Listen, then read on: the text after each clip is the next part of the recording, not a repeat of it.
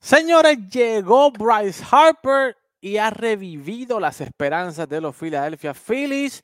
Óigame, lo de Bryce Harper este año, señores, hay que analizarlo porque este muchacho llegó en alta, sin sprint training, sin juegos en liga menor y ya los Phillies están, mire, tocándole la puerta a los Bravos de Atlanta de la división este de la Liga Nacional, mientras que Aaron George llega como el salvavidas de los Yankees y lo saca de la última posición de la división este, señores. Igualmente los padres de San Diego, no sé qué pasa con este equipo, señores. A veces están arriba y en esta ocasión están en la cuerda de abajo, perdiendo seis, siete partidos consecutivos. Señores, algo está pasando acá y eso lo vamos a discutir esta noche aquí en Fogueo Deportivo.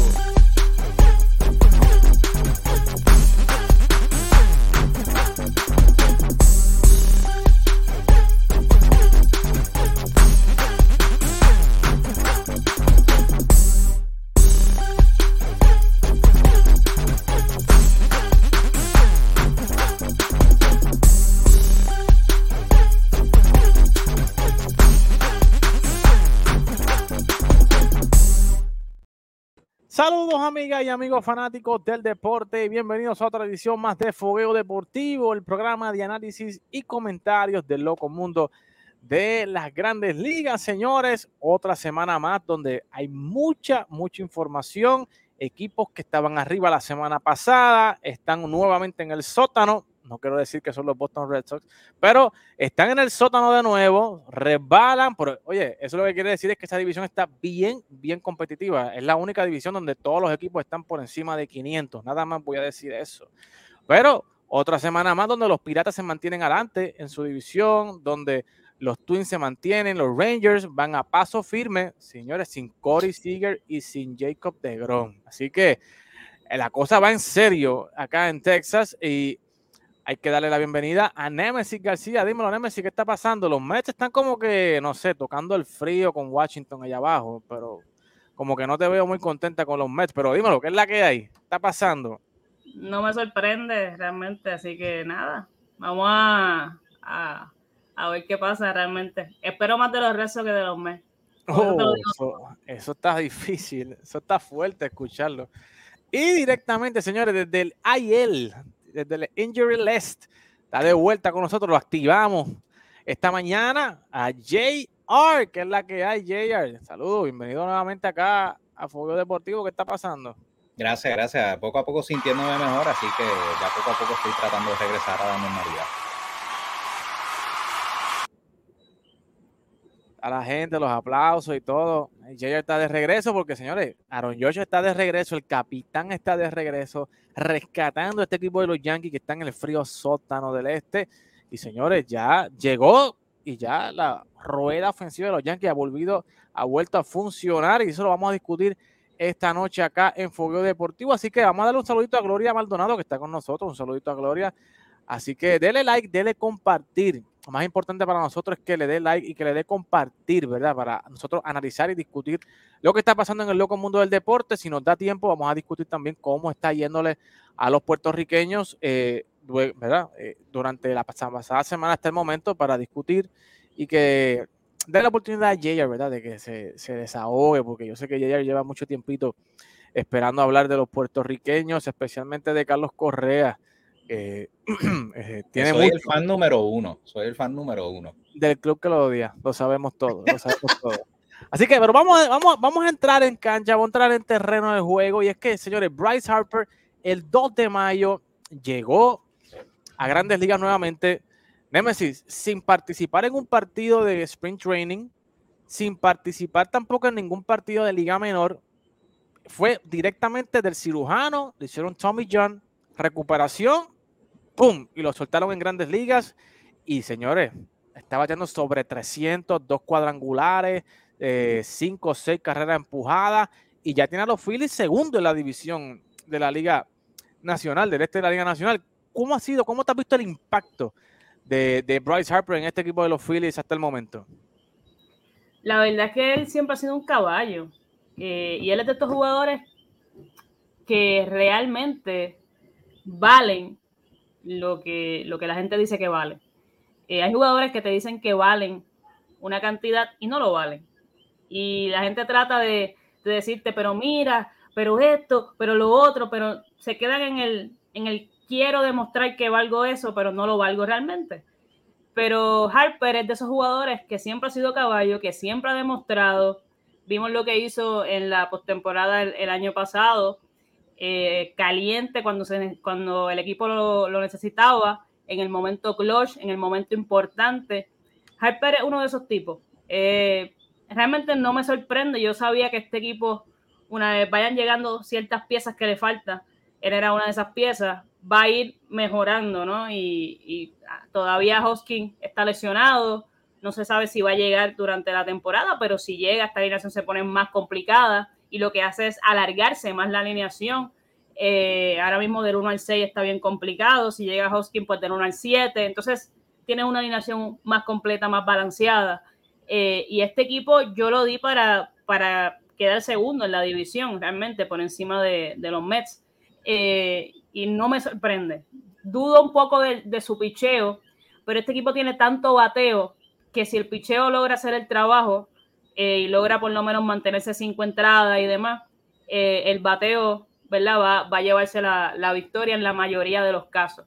Así que nada, Harper es, uno de esos superhumanos de, de las grandes ligas realmente. Este, y es uno de esos tipos que nunca puedes dudar de él. Sin practicar, sin nada, se metió ahí bateando, haciendo lo que tiene que hacer. Así que eso es lo que uno espera de tipos, de tipos que supuestamente son superestrellas. Lo que está haciendo Harper es lo que uno espera de, de las superestrellas. Este, y hay otras superestrellas que se han quedado bastante cortas y que no tienen excusa porque, ¿verdad? Fueron al sprint training y tuvieron toda la práctica del mundo. Este tipo no dio excusas, vino y hizo el trabajo y está haciendo el trabajo.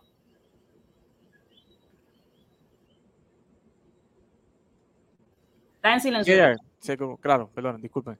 Eh, yo creo que lo más importante para mí es, ¿verdad? Eh, el empeño y el sentido, ¿verdad? De, de, no satisfacer su ego personal eh, y volver al equipo y tomar la responsabilidad que hace falta en el equipo, ¿verdad? Él puede ser DH o puede jugar primera base, o sea, él lo ha dicho ya, ¿verdad? Está para jugar primera base, para ser DH. Y mire, yo soy right field, pero si en el right field está castellano y está haciéndolo bien, lo que hace falta es una primera base, pues mire, yo me acomodo y me ajusto y juego primera base para que Alex Bond se vaya para tercera y tenemos ahí un cuadro bastante bueno.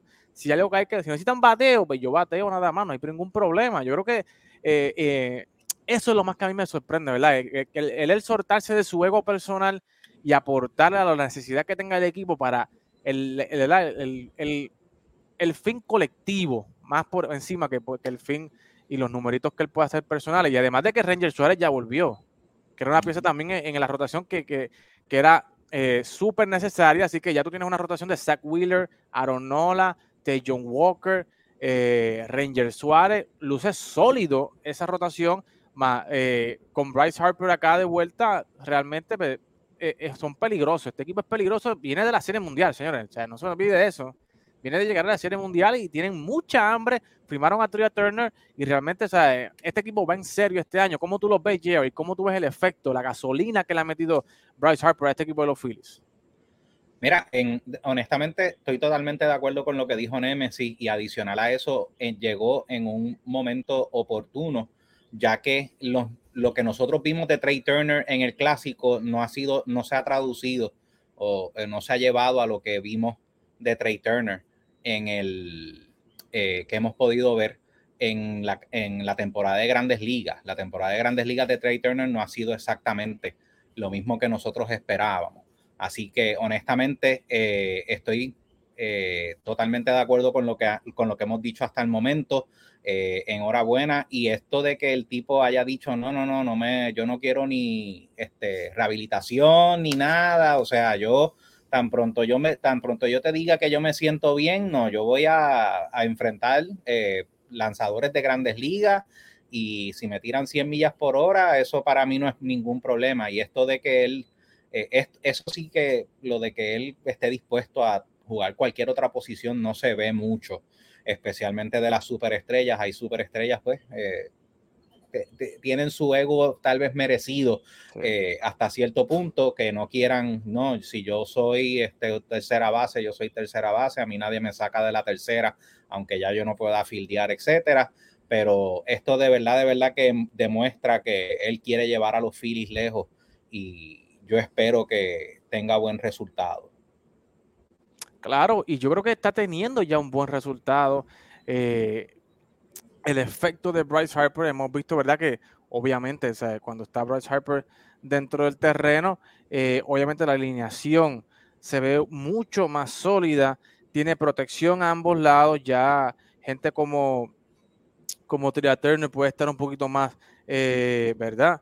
Más eh, despejado, tú ves que ya puede, ya Turner está protegido por Harper, que no es lo mismo que estuviera protegido por otra persona, al igual que Castellano pues, está por detrás, Schwarber, pues pudiéramos haber algún tipo de movimiento en este line-up nuevamente. Así que eh, yo creo que los Phillies están haciendo un gran trabajo, tienen récord de 20 y 20, están segundos en la división este de la Liga Nacional, así que eh, hemos visto ya un impacto y lo seguiremos viendo, ¿no? Eh, de cara a, a la próxima fase de la temporada, donde yo sé que los Phillies van a, buscar, ¿verdad? Rellenar esos huecos que hacen falta en el equipo. Si Rick Hoskins se ve que no viene, vamos a ver a los Phillies buscando en primera base. Eso estoy claro, estoy seguro de eso, eh, ¿verdad? Y si el picheo con Real Muto se puede poner para su número, especialmente el picheo abridor, señores, hay que contar con los Phillies en esos playoffs, en esas postemporadas de octubre, para largo, señores, porque lo demás que vemos por ahí ¿verdad? Yo no sé si la temporada de los Piratas se va a sostener. Yo no sé, ¿verdad? Si los Cardenales van a resucitar y van a salir del sótano. el calentador. Eh, así que eh, vamos a ver cómo resulta eh, el equipo de los Phillies en esa liga nacional, porque hay muchas cosas ocurriendo ¿verdad? dentro del panorama y los Phillies pueden aprovechar esa situación para avanzar y llegar nuevamente a la Serie Mundial y quién sabe si ganarla, ¿no? Así que, señores, pero vamos a hablar del equipo de los Yankees, que para eso traemos a JR, y es que los Yankees, señores, oye, señores, los Yankees han pasado una montaña rusa de emociones, pero mire, señores, si algo ha demostrado Aaron Judge, es que ese hombre es el alma, la vida y el motor de este equipo, señores. Aaron Judge, estando en el equipo, teníamos producción ofensiva, la alineación corría, las carreras sobraban, este señor se fue acá en Texas de un partido con molestias en la mano, en la cadera, no sabía bien, y la ofensiva de este equipo cayó. Yeah, esa fue la realidad, la ofensiva cayó y estaban dependiendo mucho de Garrett Cole, del picheo y, ¿verdad? Clay Holmes como que está ambivalente, como que a veces viene bien, a veces no viene bien.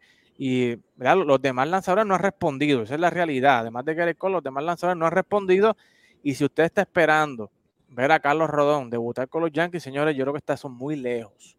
Muy, muy lejos, porque ya se dijo, ¿verdad? Que Carlos Rodón tiene una condición crónica en la espalda, en la espalda, así que eh, no hay tiempo estimado de regreso, pero ya regresó el juez y desde que regresó el juez, señores, en seis partidos han anotado los Yankees 45 carreras en seis partidos. Así que están promediando algunas siete, ocho carreras por partido desde que regresó George. Así que eh, la ofensiva ha, ha, vuelto, ha vuelto a, eh, a, engrasar, ¿verdad? La rueda ha, volvido, ha, vuelto a, eh, a, moverse en los Yankees. JR, ¿cómo ves hasta el momento el equipo de los Yankees y cómo, cómo ves la, el impacto y la producción de George en el equipo, ¿verdad? Que se ha, se ha habido abismal la diferencia de este equipo sin George a este equipo con George. ¿Cómo tú lo has visto? Obviamente eh, lo que acabas de decir de que George es el corazón del equipo es totalmente correcto. O sea, George es el alma de los Yankees en estos momentos. Sin, sin George se pudo ver lo mal que juega el equipo teniendo jugadores, eh, digo, lo tienen hoy también jugando a Willy Calhoun y a Aaron Hicks, que yo no entiendo cómo todavía Aaron Hicks sigue, pudiendo ponerse su uniforme de los Yankees, pero eh, ya eso pues obviamente pues es un problema administrativo, el problema administrativo no se va a resolver en ningún momento temprano, vamos a tener que bregar con eso, pero eh, definitivamente se ve que los Yankees pudieron dividir esta serie contra Tampa Bay, que Tampa Bay son los líderes y tenían y, hasta no tengo entendido, siguen teniendo el mejor récord de las grandes ligas en estos momentos. Eh, yo veo a Tampa Bay como tremendo equipo. Tampa Bay es un equipo que ha regresado a lo, a lo tradicional de lo que es el béisbol y por eso es que yo veo que ellos están pasándole por el lado a muchos equipos, pero hay equipos que tienen su competencia, como lo es Baltimore, etcétera, eh, que yo entiendo que también van a competir. Mm, si me preguntan a mí, yo entiendo que los Yankees entran a los playoffs, porque básicamente ya que la, casi la mitad de Major League Baseball entra a los playoffs, pues yo debo entender que los Yankees deben de entrar. Este equipo está cuarto ahora mismo, o sea, y estuvieron quinto hasta la semana pasada con calma, poco a poco. Estamos ganándole ahora mismo a, Toronto 5 a 0, así que hay que cogerlo 6 a 0, perdón, lo acabo de ver que parece que anotaron otra 6 a 0. Este, y yo honestamente, como siempre he dicho, no es que yo quiera hablar mal de, mal de Toronto, es que yo veo que Toronto sigue patinando siempre en el mismo sitio. Está se pone caliente cuando todos los otros equipos que están al frente también están calientes y empiezan a perder cuando todos los otros equipos que están al frente de ellos empiezan a perder. Yo siempre los veo que están en el mismo sitio, siempre están en tercer lugar, maybe peleando para un segundo, pero no se acercan. So, yo siempre los veo así. No es que, nuevamente, no es que yo quiera hablar malo, mal de ellos. Tienen muchos jugadores que son muy buenos. Y yo no tengo problema con lo que dijo Vladimir Guerrero, el que no le gustan los Yankees. A los Yankees tú o los amas o los odias. So, no tengo problema con que Vladimir Guerrero haya, haya dicho lo que tenía que decir. So, y entiendo que Vladimir Guerrero es un caballote de pelotero. O sea, Vladimir Guerrero ha comprobado que es un caballote de pelotero.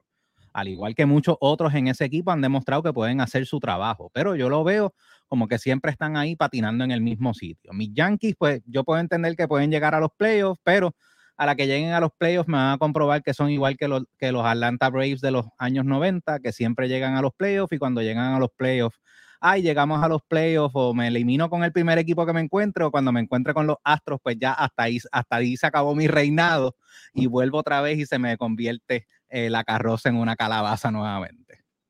Definitivo, y yo creo que, y hablando, oye, antes que se me olvide y pasar con Nemesis, yo creo, yo creo que sí, yo creo que este año es bien, bien importante y definitiva, eh, es un año importante en cuestión de definición de qué va a ser Toronto, porque ya no está Charlie Montoyo, que era supuestamente el problema hace dos años atrás. Están con el mismo equipo, le han añadido piezas y el equipo se mantiene igual. O sea, al parecer el problema no era Charlie Montoyo. O sea, yo quiero ver qué va a pasar con este equipo. Yo creo que este, este año, si este equipo no llega, por lo menos a hacer los playoffs, a pasar a segunda ronda de playoffs, de postemporada, señores, yo creo que aquí van a rodar cabeza y no solamente era el dirigente, o sea, aquí van a empezar a rodar cabezas del equipo. Este equipo va a implosionar. O sea, ya ellos salieron de, Oscar Hernández, que era caballo, mete palo. Lo sacaron para traer, ¿verdad? Un hitero. Y yo creo que yo lo había dicho, no, no recuerdo si lo había dicho en un live, pero yo lo había dicho. O sea, yo veo ese equipo de Toronto, algo tiene que estar pasando porque ese equipo de Toronto es demasiado bueno para siempre estar patinando en el mismo lugar. Correcto. Demasiado bueno. O sea, ellos tienen picheo, ellos pues tal vez podría decir que maybe me tambalean un poco en el relevo, pero no es una cosa tampoco fuera de lo normal. O sea, hay muchos equipos que tú podrías decir que son peor que ellos, pero definitivamente en la ofensiva, o sea, ellos son un equipo que tienen todas las herramientas necesarias que un equipo debería tener para estar uno o dos en su división. Y siempre están patinando en el tercer lugar. Lo único que yo diría que tampoco han tenido la oportunidad de conseguir un buen bateador zurdo, un bateador zurdo de poder que pueda combinarse con Vladimir. Eh, es un line-up bastante derecho, y así que yo creo que están cogen esa parte. Pero Nemesis, dímelo acá, ¿qué tú crees que está pasando con, el equipo de los Yankees? Obviamente Aaron George regresa, eso es una inyección de energía para este equipo. Se ha visto la producción ofensiva, obviamente Aaron George es súper, súper necesario en este equipo. Y además, de hecho, ¿me puedes hablar de, del equipo de, Toronto, que estamos hablando de ellos ahí, eh, y dame tu opinión sobre eso? Eh, bueno, yo creo que es de las pocas veces que pongo a los Yankees ganando la división, así que yo espero que, me hagan, eh, tú sabes, que sean eco de mis palabras, porque yo... eso, que hará eso. Los tiene mejor que yo, yo los tengo entrando, yo no dije ni que iban a ganar la división. Yo dije que los, no, pero esa fue mi, mi pronóstico fue Yankees. Tampa Bay y Rexos. Eh, y ese segundo lugar, Yo sé que la gente no le tiene fe a los restos, pero luego yo les voy a contar un cuento, no se preocupen. Eh, nada, los Yankees, o sea, Aaron Judge es, el mejor jugador de este equipo, es uno de los cinco mejores jugadores de la Grandes Ligas. Obviamente su peso en la alineación es, o sea, es un tipo que te puede dar 60 hombrones. Así de grande es el peso de él en esta alineación. Los Yankees, para mí, tienen buen equipo. Están cogiendo un poco de picheo. Este, el bateo está haciendo el trabajo, pero cojan, cojean un poco del picheo. Hay que ver qué pasa con, ¿verdad? Porque esta división eh, tiene mucho tipo que batea dentro de la división. Y esos juegos eh, de la división, ¿no? Con los equipos de la división van a ser complicaditos si el picheo de los Yankees pues no se afinca eh, y si no ayudan a la, a la, ofensiva, porque tú puedes hacer 5 o 7 carreras, pero si tu picheo no te ayuda, pues de nada vale. Si el otro equipo te hace 8 y tú hiciste 7, pues como quiera perdiste. Eh, pero yo veo a los Yankees, o sea, yo lo dije, yo, yo pienso que los Yankees deben ganar la división. Eh, para mí Toronto no, no es un equipo que me, que me da miedo, es un poco como, como los padres de San Diego que luego, luego hablaremos de ellos, pero para mí Toronto, lo que pasa con Toronto es que tiene muchos jugadores buenos, pero pocos jugadores clutch, que en el momento importante no aprietan. Ellos tienen muchos jugadores de temporada regular, muchos jugadores que en 162 juegos te van a hacer los números, pero cuando se reducen esos juegos a la parte clutch, a la postemporada, cuando las oportunidades son menos, esos tipos no son clutch, esos tipos no aparecen.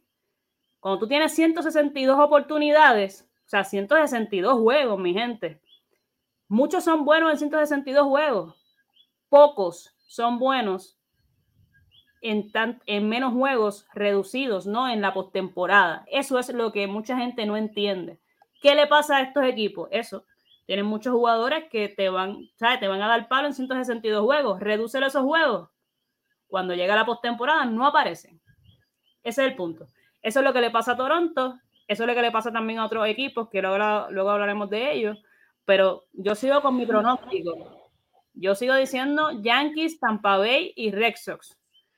Vamos a ver qué pasa. Me puedo equivocar.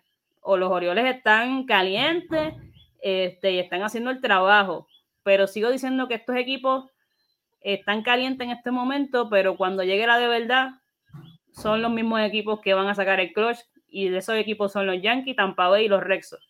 Eh, porque es así. Hasta que ellos no me demuestren lo contrario, pues yo voy a seguir pensando lo mismo, ¿no? Eh, y ellos no me han demostrado lo contrario, ni los Orioles, ni, ni Toronto tampoco. Eh, así que nada, vamos a ver qué pasa. Yo creo que los Yankees, yo quería que Yush volviera, también porque los voy a ver en julio. Así que yo, ¿sabes? Si pagué una taquilla para ver a los Yankees contra los Mets, pues más vale, ¿no? Que, que ¿sabes? Que, todo el mundo. el muchachito juegue, porque imagínate. Este, todavía no sé si el hijo de Lindor nace para julio, este, pero ah. nada, veremos a ver, veremos a ver. Yo espero que nazca sano, que, nazca bien y que nazca antes del juego.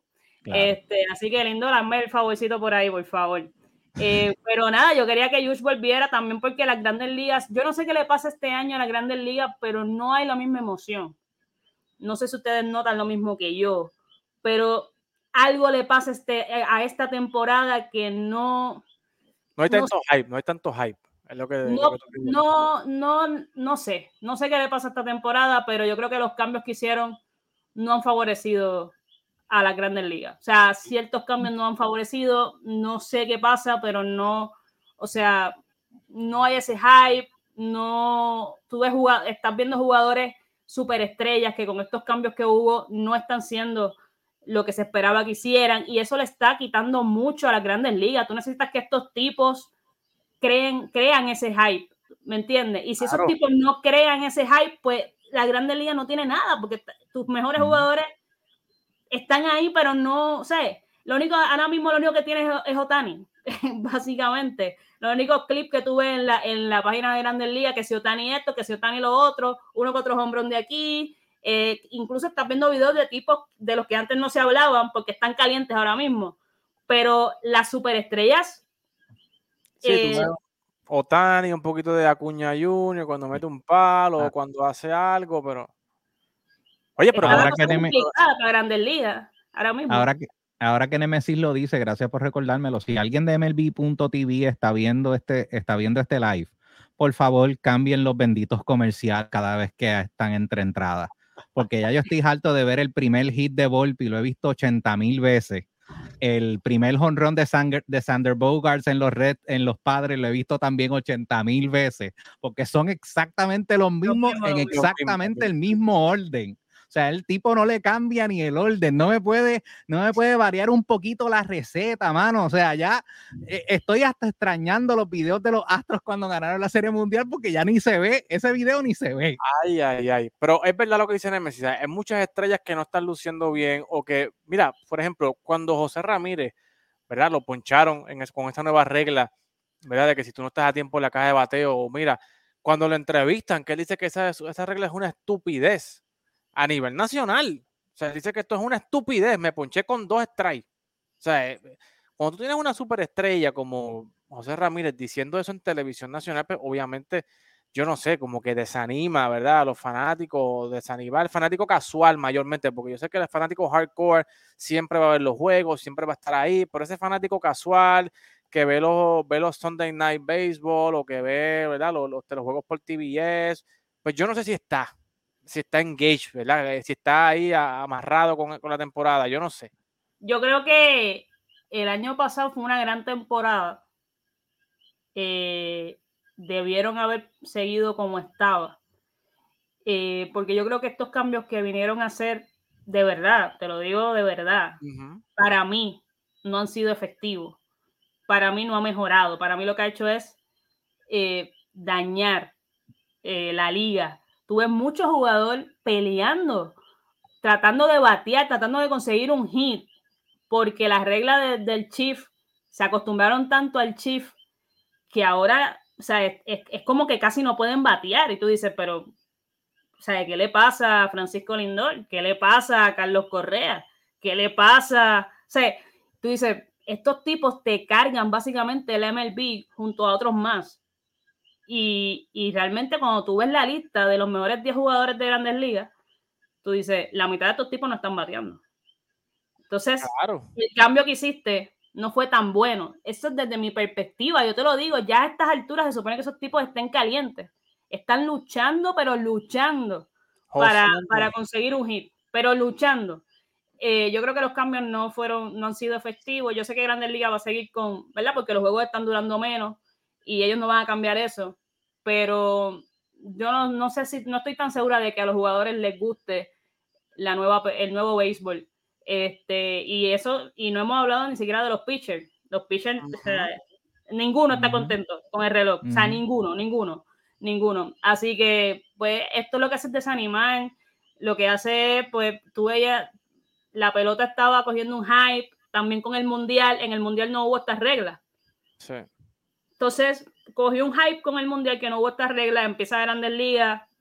Eh, el, el, fanático que nunca vea pelota, que lo vio por el Mundial, pues lo perdiste porque dijo, adiós, pero en el Mundial no había reloj, en el Mundial no estaban estas reglas. Entonces, se aprendió las reglas que vio en el Mundial y cuando empezó Grandes Ligas, pues lo perdiste porque realmente es complicado. Para nosotros que vemos pelotas desde hace tiempo, todavía hay reglas que yo digo, adiós, pero ¿qué pasó? ¿Por qué fue extraño? Porque, porque son reglas nuevas. Este, imagínate para el fanático que no es tan fanático del béisbol. Así que no sé, no, no sé. Grandes Ligas en este año no, no ha dado pie con bola. Totalmente de acuerdo. A mí me molesta más que ponen las reglas y las aplican a gusto. Eh, hay veces que yo me pongo a ver los juegos y yo digo, pero eso no es, eso no es un bol, que el tipo no se movió, hay corredor en base el tipo se movió, eso se supone que sea un bulk y no cantan absolutamente nada. El timer a veces llega a cero y el tipo entonces es que empieza a hacer el movimiento, no le dicen absolutamente nada. Así, yo no sé si es que no, les, no le vibra el timer al umpire, si es que lo tiene en la mano y lo que hace es vibrar o lo que hace es sonar, porque ellos nunca dijeron cómo el umpire se entera de que el timer llegó a cero. Ellos nunca lo explicaron, so yo me imagino que es que el tipo tiene que tener algo en la mano que le deja saber que el timer llegó a cero. a mí, hay, un tiempo en donde el, bateador tiene que estar en la caja de bateo a 8 segundos. Eh, que, como demonio, que como demonio el tipo que está detrás del bateador sabe que el bateador está mirando al pitcher. O sea, no hay forma de que tú tengas la manera de poder ver que el tipo está mirando al pitcher, porque el tipo puede tener la cabeza mirando hacia el pitcher, pero eso no significa que los ojos están mirando al pitcher. Los ojos pueden estar mirando abajo, porque él puede estar o sacando o mirando el, el, bate o lo que sea, la razón que sea. A mí la lo que menos me gustó del de los cambios nuevos que hicieron y es lo que yo entiendo que va a afectar a los Yankees y por lo cual los Yankees a menos que otros equipos no los ayuden, van a va a ser bien cuesta arriba que ganen la división es el jugar con todos los equipos.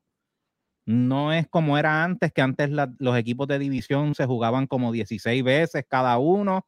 Ahora lo que queda de Tampa y Yankees son seis juegos que se juegan a mediados de, este, de esta temporada y después no se vuelven a ver más. Esos dos equipos no se vuelven a ver más a menos que no lleguen a los playoffs.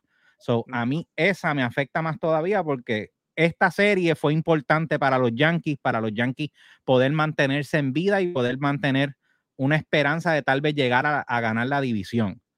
Lo que quedan son seis juegos, no los vuelves a ver más nunca. So, tú vas a depender de que otros equipos le ganen a Tampa Bay para tú entonces poder ser líder de la división si, si es que tú no ganas esos seis juegos o esos o eso cuando llegues a esos seis juegos, esos seis juegos no son la diferencia entre tú cambiar el líder de la división.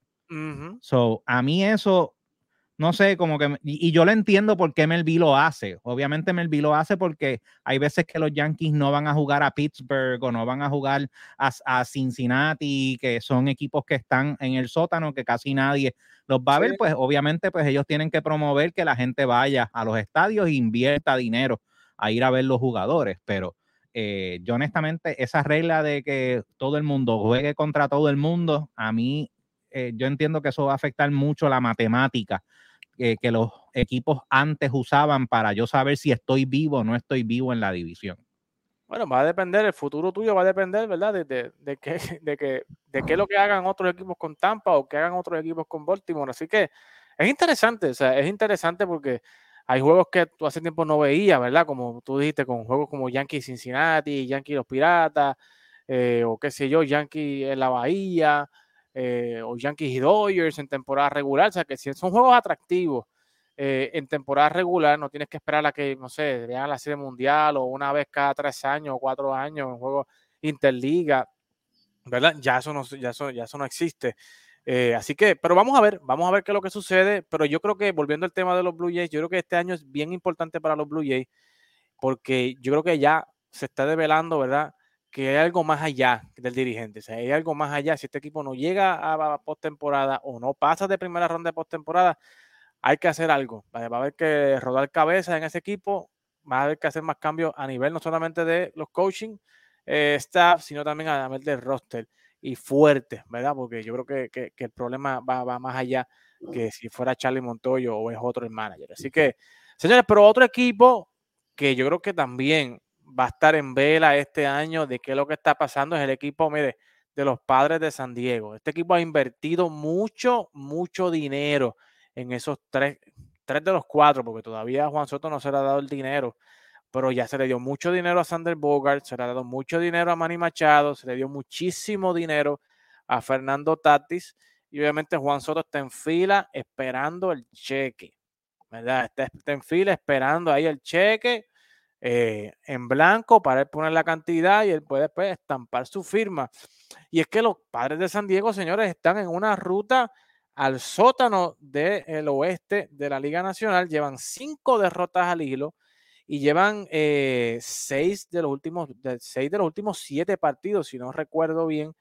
Eh, déjeme buscar el dato por aquí, que lo tengo, no quiero equivocarme en el dato.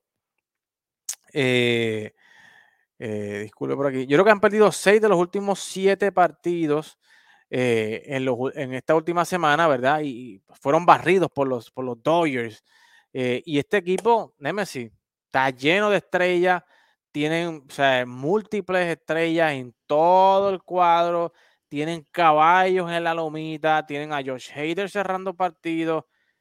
¿Qué pasa con este equipo que no termina y domina en la, Liga Nacional de Messi? ¿Qué, es lo que está pasando con este equipo? Trajeron a un coach, a un manager como Bob Melvin para tratar de implantar respeto en este equipo y tratar de ponerle dirección a este equipo y todavía este equipo no arranca, no domina como se supone que debe dominar. Nemesis, dame tu perspectiva, tus rayos X, ¿cómo ves a este equipo? ¿Qué tú crees que es lo que está pasando que no termina de cuajar este equipo de los padres? Primero, estoy viendo aquí la alineación. Tienen a Tatis, Machado, Soto y Bugars, uno detrás del otro, del 1 al 4. Esa es la alineación que tienen ahora mismo. No sé si yo los pondría así, empezamos por ahí. Este, no sé si yo pondría la alineación así. Eh, lo otro es que realmente yo no estoy tan segura de que los super equipos funcionen en la pelota. Eh, por, múltiples, por múltiples razones. Porque lo vemos en otros equipos, ¿no? digo, en otros deportes que sí, sí te funciona y ni tanto tampoco. Pero en la pelota es, es bastante complicado. Porque tú puedes tener tres tipos superestrellas, pero esos tres tipos pueden ser tres tipos que están entre los primeros 15 de ponches en las grandes ligas. Sí. Por darte un ejemplo. Entonces no es lo mismo, porque juntaste a tres superestrellas, pero tres superestrellas que se ponchan demasiado. Eh, y eso es un factor. Quizás la gente no lo ve así. Quizás son tipos que te pueden dar más de 20 hombrones, que te pueden impulsar 90 este, o más de 90. Pero a la hora de la verdad son también tres tipos que se ponchan demasiado. Estoy dando un ejemplo, ¿no? Eh, en, en, en este caso. Yo realmente no sé, no sé, yo no, no le veo química al equipo. Eh, tú puedes tener también mucho, mucho tipo, lo, que, lo mismo que le pasa a Toronto, tienes mucho tipo, pero no le veo química al equipo, eh, no me termina de convencer. Hay algo también en, en, el manejo del equipo que como que no, como que no sé. Eh, está raro, está raro porque tú tienes a estos cuatro tipos ahí eh, más tienes a, a tienes a otros tipos en esta, en esta alineación que, están bateando, que están haciendo el trabajo, pero no se termina de cuajar la cosa. Eh, tienes a un tipo veterano como Nelson Cruz que todavía hace el trabajo, pero la cosa no se termina de, cuajar. Ahora mismo Soto tiene 39 ponches, Machado tiene 35 ponches, Bugart tiene 28. Eh, así que está complicado porque de esos cuatro dos son los, dos son líderes en ponches en el equipo entre los, entre los primeros cinco. Sí. Eh, ¿Por qué yo siempre hablo tanto de los ponches? Bueno, porque cuando tú tienes un tipo que se poncha demasiado, eh, al final del día es más un problema que, un resultado. Eh, y lo vimos con la alineación de, República Dominicana, que yo lo había mencionado, y la gente pues no me, no me la quiso dar. Pero sí es un problema. Es un problema porque cuando son tipos que se ponchan demasiado, de cuatro turnos te cogen uno o dos ponches. Un juego. Eh, sí, te pueden dar un home pero después, dos turnos después, te pueden, se te pueden ponchar dos veces. Eh, y ese es el problema, este, y así es como yo veo la pelota. Y ese es el problema de esta alineación. Tienes mucho tipo ahí que se poncha. Entre estos cuatro, como dije, hay dos que están líderes en el equipo de los primeros cinco en ponches del equipo. Eh, y 39 ponches a estas alturas son demasiados. 35 ponches a estas alturas son demasiados. El mismo Google tiene 28 ponches. Eh, así que, no sé, este equipo, yo lo dije, que era el equipo del casi. Yo no, yo no espero mucho de este equipo tampoco. Yo dije que iban a quedar segundos en la división porque yo di a los Dodgers quedando primero. Eh, dije que iban a quedar segundo. Ahora mismo yo creo que ellos están penúltimos, no, último. Tercero, están tercero ahí raspando con el, ahí con el penúltimo lugar. Están tercero. Está complicado. Por eso es que también cuando a mí me hablan de los Mets, pues yo me molesto, pero no me molesto tanto porque es que realmente equipos como este, que son mejor equipos que los Mets ahora mismo, y están eh, peor, tienen un peor récord que los Mets, básicamente. Tienen peor récord que los Mets. Eh, por darte un ejemplo. O, equipos como que cuando los comparan con los Rexos también. Este, así que realmente estos super equipos en, la pelota, no sé si son tan eficientes. Yo creo que yo eh, siempre he visto como que buscar tres estrellas y entonces tratar de completar eso con tipos que me choquen bola, que me lleguen a base, que me adelanten corredores. De eso va la, la pelota. Lo vemos con Tampa Bay eh, y eso es lo que está haciendo Tampa Bay y eso es lo que gana juegos. A veces queremos tener tanto tipo, tanto tipo ahí que de hombrones, pero tú en una alineación no necesitas cuatro tipos que te den hombrones, ni cinco tipos que te den hombrones. necesitas dos tipos que te den hombrones y necesitas tres tipos que choquen bolas, que lleguen a base, que puedan robar, que puedan adelantar. O sea, hay un rol en la alineación. Claro. Y tú no, esos roles, no, o sea, no todos pueden ser lo mismo en una alineación, porque cada posición en la alineación tiene su rol. El primer bate, su rol es llegar a base. El segundo bate es adelantar ese, ese, ese primer bate. Si llega a base, pues amén. El tercer bate es tratar de, de traer a ese primer bate a home. El cuarto bate es limpiar, ¿no? Ese, ese es lo que le, llaman el, bateador que limpia, ¿no? las bases. El quinto base es eh, establecer y proteger al cuarto bate. Esos son los roles de la alineación 1 al 9. Pero tú tienes cuatro tipos ahí que son básicamente el mismo tipo de bateador, básicamente dije, que era lo mismo que le pasó a República Dominicana en, en el Mundial y ya vemos lo que pasó. Claro, y JR, o sea, son, son personas totalmente, o sea, que o sea, no hay duda de que Sander Boca es un tipo que, que batea, Machado es un tipo que batea, eh, Juan Soto es un tipo que batea, pero ahora mismo, eh, por ejemplo, Sander Bogas empezó calientísimo la temporada y ahora como que se ha enfriado y está en un 260 de promedio con seis cuadrangulares, igualmente Machado está en unos 230 y pico de promedio de bateo eh, y Soto está en unos 250, o sea, son promedios que realmente no, no, no, no son los que regularmente ni Sander, ni Machado, ni Soto nos tienen acostumbrados acá. Igualmente con el picheo, sea, el picheo, el picheo abridor de este, de este equipo de los, de los padres de San Diego no acaba de, de cuajar. O sea, Blake Snell, desde que llegó a los padres de San Diego, no es ni la sombra del Blake Snell que está en Tampa. Igualmente, Musgrove este año, la efectividad por encima de los seis. Eh, Michael Waka, después del gran año que tuvo con Boston, tiene efectividad de 4.80 y pico, casi 5. Al igual que Yu Darvish, como que, ¿verdad? Es, bien inconsistente. Eh, ¿Cuál es tu radiografía de este equipo de los padres? ¿Qué tú crees que es lo que está pasando al interior de este equipo que no termina de sorprender y de dominar como se supone que domine este JR? Ah, mira, yo estoy, eh, y sé que Nemesis en varias ocasiones lo ha dicho, eh, en los lives que hemos compartido y es la realidad. Este, este equipo de, los padres es eh, básicamente está compuesto de los, de, los mismos bateadores over and over and over. Y si tú le das a un lanzador la oportunidad de enfrentar a bateadores similares, pues el, el lanzador pues va, con, va a conseguir esa, ese ritmo que necesita y va a conseguir esa comodidad de yo sé cómo yo puedo sacar estos bateadores. Eh, y mala mía, ¿verdad? Que los compare, pero es que tengo que compararlos con el, mejor equipo que hay en estos momentos en las grandes ligas, que es Tampa Bay. Eh, no son definitivamente Tampa Bay, que Tampa Bay a los dos strikes lo que quiere hacer es contacto con la bola, no, vamos a, tratar de batearla para el otro lado. O sea, esto es muy... Y, o es que con los nombres solamente sabemos que, que son jugadores que esa es su naturaleza. O sea, yo, a mí para lo que me pagan es para yo ponerla por encima de la verja. Pasa es que el yo ponerla por encima de la verja no se te va a dar lo que se dio de, de Aaron Joji las 62 veces. A ti no se te va a dar porque eso es algo que no sucede muy a menudo. O sea, es la primera persona que batea 62 honrones desde el 1961 en la Liga Americana y no batea eh, más de 60 honrones desde el 2000 y pico cuando lo hizo Barry Bonds. So, no puedes, no puedes esperar que tu resultado siempre va a ser el mismo, pero son personas que ya están acostumbrados a eso. También el honrón es lo que paga, es la realidad.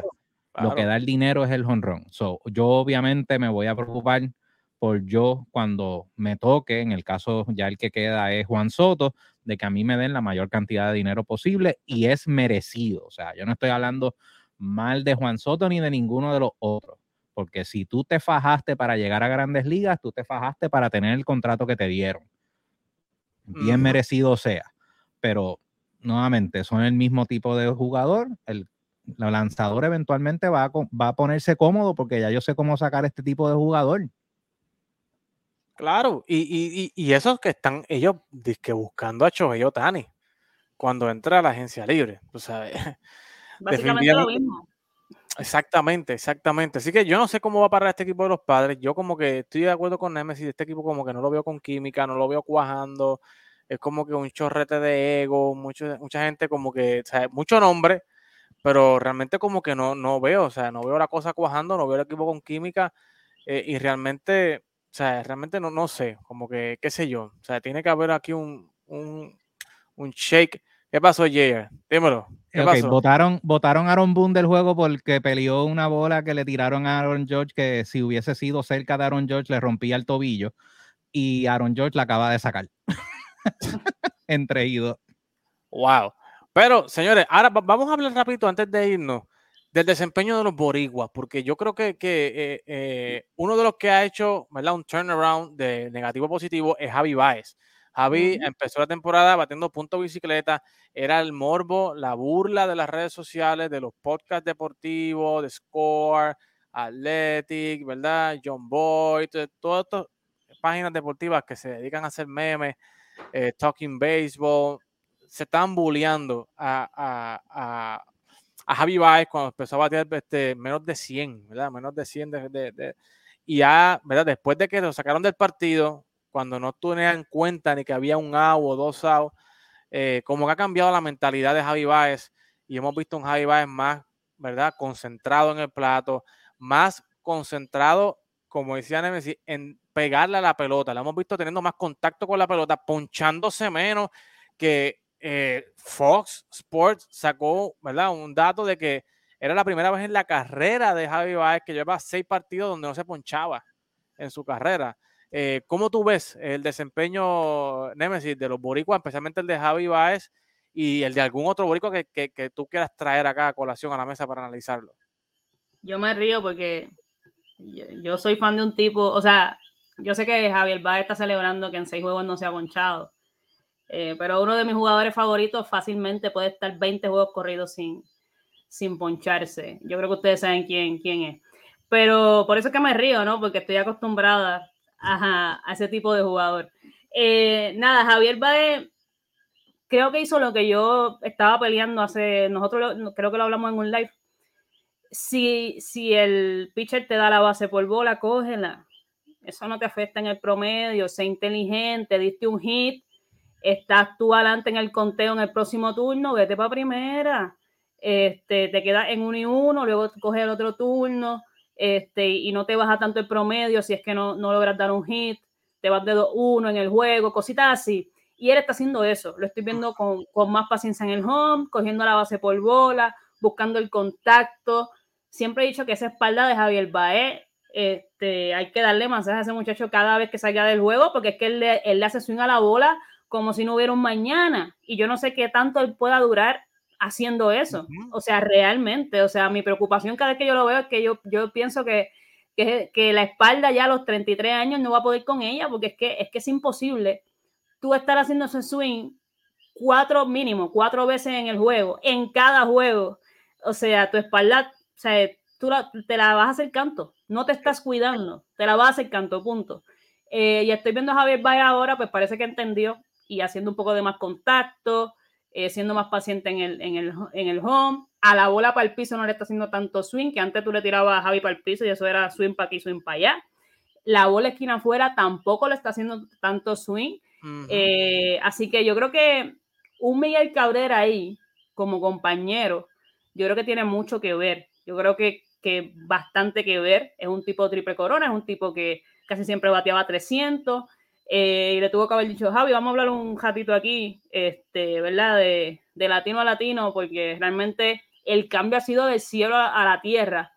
Y yo dudo mucho que haya sido Javier Baez solo, que lo haya pensado. No es que dudo de él, ¿verdad? Pero dudo mucho que haya sido él solo, este, que haya analizado, porque ha sido un cambio espectacular. Está cogiendo bases por bola, está chocando bola, está siendo más paciente en el, en el plato de las pocas veces que yo vi a Javier Valle hacer esto fue cuando estaba con los Mets. Este, increíblemente fue de las mejores veces que yo vi a Javier Baez cogiendo turnos al bate cuando estaba con los Mets.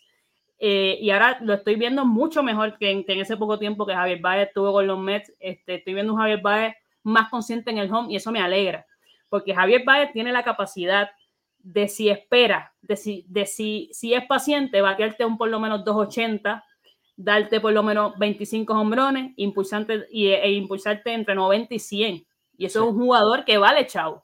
Así que si él hace esto, yo creo que el contrato que él puede coger, si es que se sale de su contrato de, Detroit después de esta temporada, puede ser gigante, ¿no? Y, conseguir ese contrato que él siempre ha estado buscando.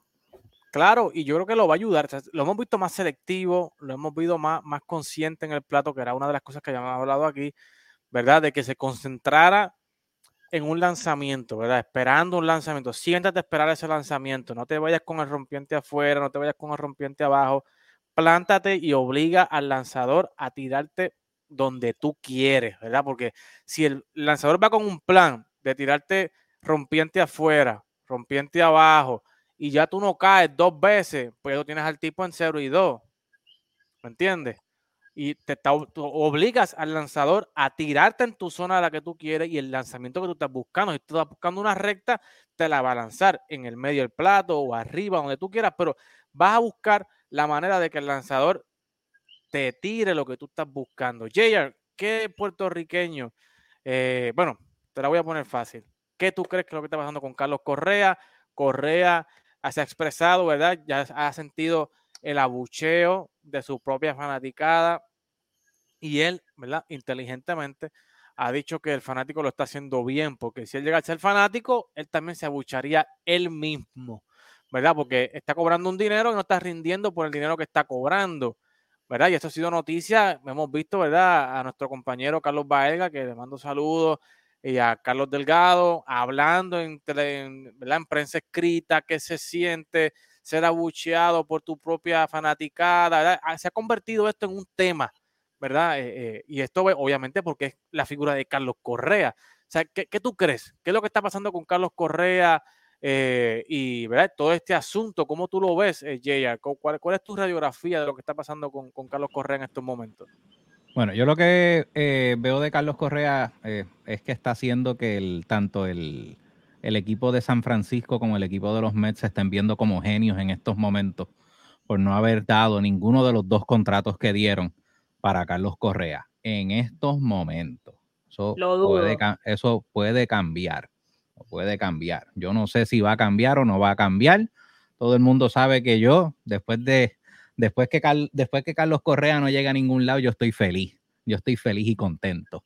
Este, está bateando menos de lo que pesa. So, para mí, mira, estos días son espectaculares, aunque los Yankees hubiesen estado perdiendo. Eh, yo lo que puedo decir de Carlos Correa eh, es que la contestación que dio fue una contestación como que bien, obviamente bien políticamente correcta. Especialmente de lo que se ha escuchado anteriormente de Carlos Correa, yo espero que sea la madurez que al fin le está llegando y que se esté dando cuenta, sí, porque el fanático tiene el derecho de que si yo vine aquí y yo pagué, pues yo estoy pagando por un por, ver un juego de calidad, aunque sea del equipo de Minnesota, pero el equipo de Minnesota está primero en la división, so yo vengo a ver aquí un juego de calidad. Eh, pero eh, tengo que recordar lo que y lo que yo pienso que realmente hubiese sido la respuesta que hubiese querido dar Carlos Correa, que fue la respuesta que dio cuando los cogieron haciendo trampa de que they need to blank the F up, ¿sabes? So, si la gente no sabe, pues se tiene que callar la boca y yo estoy seguro que eso hubiese sido la respuesta que él hubiese querido dar. Pero nada, yo no sé si tenga algo que ver con eh, lo que encontraron los médicos de San Francisco y de Nueva York, que le esté molestando. Allá la temperatura en, en, Minnesota, Es, es, difícil, especialmente para tener algo de metal dentro del cuerpo no es fácil, eh, pero considerando que está bateando 180, yo lo vería como un, abridor en los Yankees. Si hubiese estado en los Yankees, el tipo hubiese estado empezando todos los días porque batea más de lo que batean muchos jugadores que están en el equipo en estos momentos. Claro, pues, imagínate, si tenemos el, e, está, está peleándose. La Medio sentado, caliente. Correa, y Correa se estaba peleando a ver quién bateaba menos, Aaron Hicks o él. Wow. Pero, pero yo creo que, yo creo que, yo creo que es que está sintiendo la presión. O sea, yo creo que está sintiendo la presión. Él, él, tiene una meta, él tiene una meta, y la meta es, ¿verdad? Hacer quedar mal a San Francisco y a los Mets. Dime, Nemesis. Eh, no, no está hablando 180, está hablando 207. Este, buscando así los números entre Lindor y, Carlos Correa están casi iguales, tienen la misma cantidad de hombrones, los dos están teniendo 200 y pico. Eh, Lindor tiene más impulsada, obviamente por el equipo en el que está. A eso yo se lo atribuyo también. Pero lo que quiero decir es que si Correa aún con lo mal que le está yendo a Correa, si Correa estuviera en el equipo de los Mets, ahora mismo sería el tercer jugador con más impulsadas en el equipo, el segundo jugador con más hombrones. Eh, lo único que estaría debiendo sería el promedio. Así que no, todavía los Mets no pueden decir como que tuve razón o demás, porque ahora mismo en el equipo, con los números que él tiene, él fuera uno de los top 3 del equipo. Sería Alonso, Lindor y él. Así que, que eso es lo que realmente se estaba buscando y uniéndolo con Nimo y con Manil, pero pues no pasó. Pero lo que, lo que quiero decir es que sí se ha visto una, de que Correa sí está madurando en cuestiones de las respuestas que está dando. este, yo creo que, como dije ahorita, esto está afectando mucho a Grandes Ligas, porque Correa es el, el malo de la película en las Grandes Ligas, y entonces ni, ni siquiera el malo te está, te está haciendo el trabajo que tú esperabas. Eh, así que no tienes la historia. Ahora mismo tú no tienes una historia, tú no tienes... Eh, Grandes Ligas está, no sé, ahora mismo está aburrida la cosa, no, no, no, no sabe a quién ponerle contra Otani para hacerle ese, esa, contra, esa contraparte. Eh, los equipos que son rivales, los Yankees y los Rezos están peleándose a ver quién, quién llega por último en la, en la división. Es que los han jugado entre ellos, o sea, todavía no han jugado entre ellos los Mets y Atlanta, ahora mismo hay una brecha de ventaja gigante, o sea, aquí rivalidad no hay ninguna, o sea, ahora mismo la cosa se ve complicada y, yo creo que a Grandes Ligas le convendría bastante que estos tipos empiecen a, a batear y que empiecen a demostrar, porque es que las historias de siempre, las rivalidades de siempre no las estás teniendo.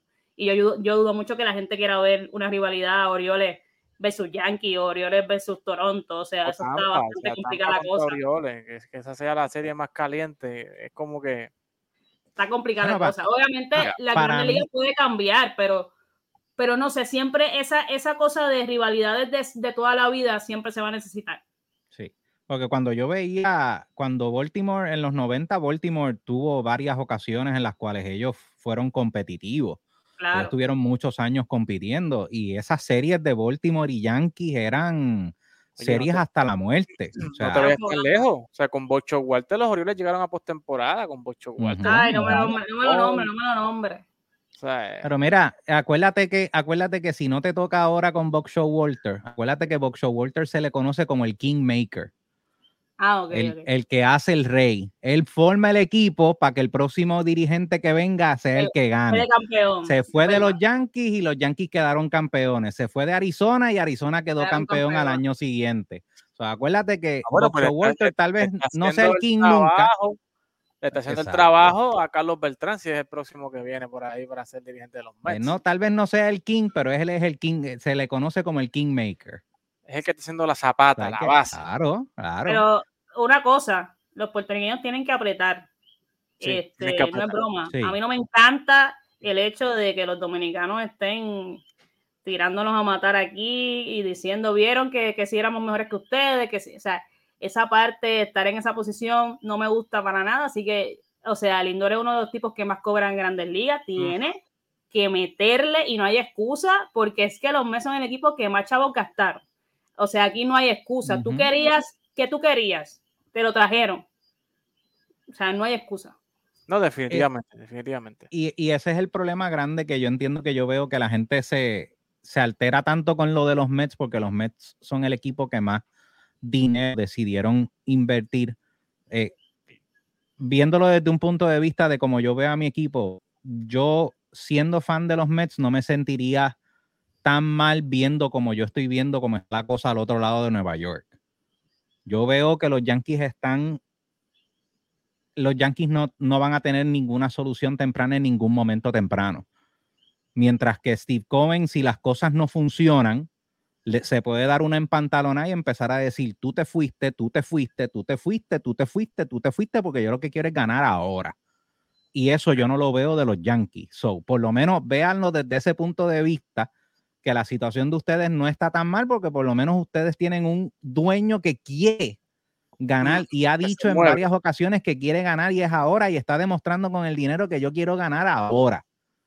la, cosa es que los Mets tienen un Ronnie Mauricio que está, señores, comiéndose la liga de las AAA y, y no, no encuentra espacio yo, no, yo, no, creo tanto en lo de los novatos. No sé si me encante. Ya nosotros tenemos a Álvarez y a Bati en Grandes Ligas que están luchando en los turnos, tratando de acomodarse. Y tú subir a Vientos y a, y a Mauricio. Son cuatro novatos en una alineación. por lo menos le daría la oportunidad a, le daría la oportunidad a Mauricio, por lo menos. Si no los vas a subir a jugar, no los subas.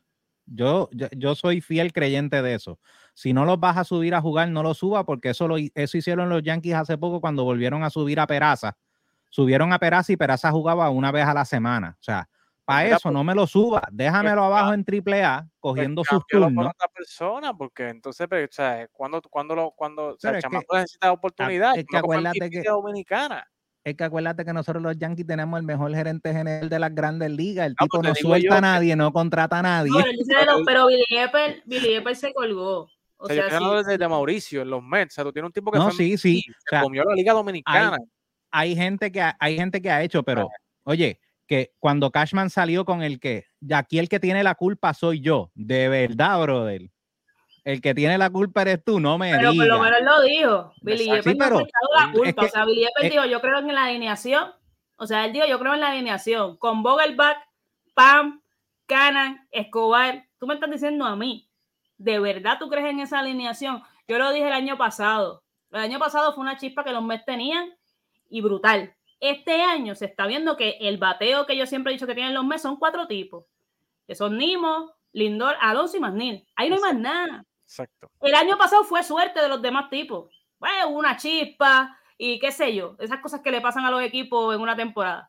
Esta temporada se está viendo que, no era lo, que, lo que realmente lo pintaban.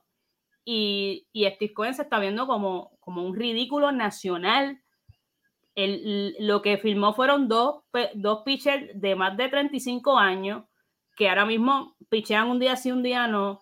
Lo que trajo fue a un PAM, ¿para qué? Este, ¿A qué? O sea, ¿a qué? Tú dejaste ir a un Carlos Correa, dejaste ir a un Trey Mancini, dejaste ir a tantos tipos. El mismo Adam Duval, que no, no lo trajiste porque no querías ponerlo regular, porque querías poner a Canan. Y Duval es mil veces más que Canan. Gracias a Dios Duval cayó en los rezos. Pero, ¿me entiendes lo que te quiero decir?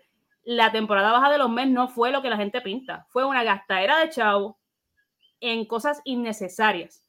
Las únicas dos cosas que los Mets hicieron bien fue retener a Nimo y retener a Manny, porque es que si tú no retenías esos dos tipos, ahora mismo sería Lindor y Alonso.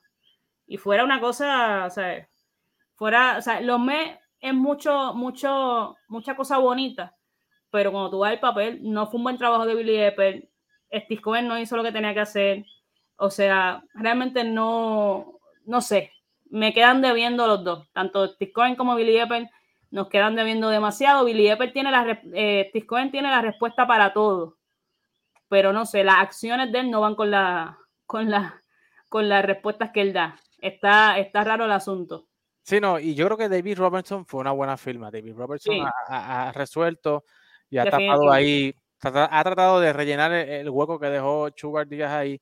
Así que no, no está tan mal. Pero señores, así está la discusión acá en Fuego Deportivo. El tiempo siempre nos traiciona, pero lo bueno es que la semana que viene tenemos otro chance más, otra oportunidad más, porque quiero hablar del regreso de James Paxton a los Red Sox. Chris Sale se está viendo un poco bien, se está viendo mucho mejor. Joel Rodríguez fue activado en el día de hoy le dieron DFA a Ryan Bracer y hay fiesta en la nación bostoniana, señores. Por fin, corazón, por fin, Ryan Bracer sale del equipo de los Red Sox. Así que vamos a estar la semana que viene hablando mucho de eso. Vamos a ver cómo le va al equipo de Alex Cora esta semana para ver si tiene esperanza, si tiene chance de colarse en la post temporada. Así que señores, no se despegue de TAP Deporte. Nuestra programación semanal continúa mañana en la jugada, hablando de los playoffs de la NBA.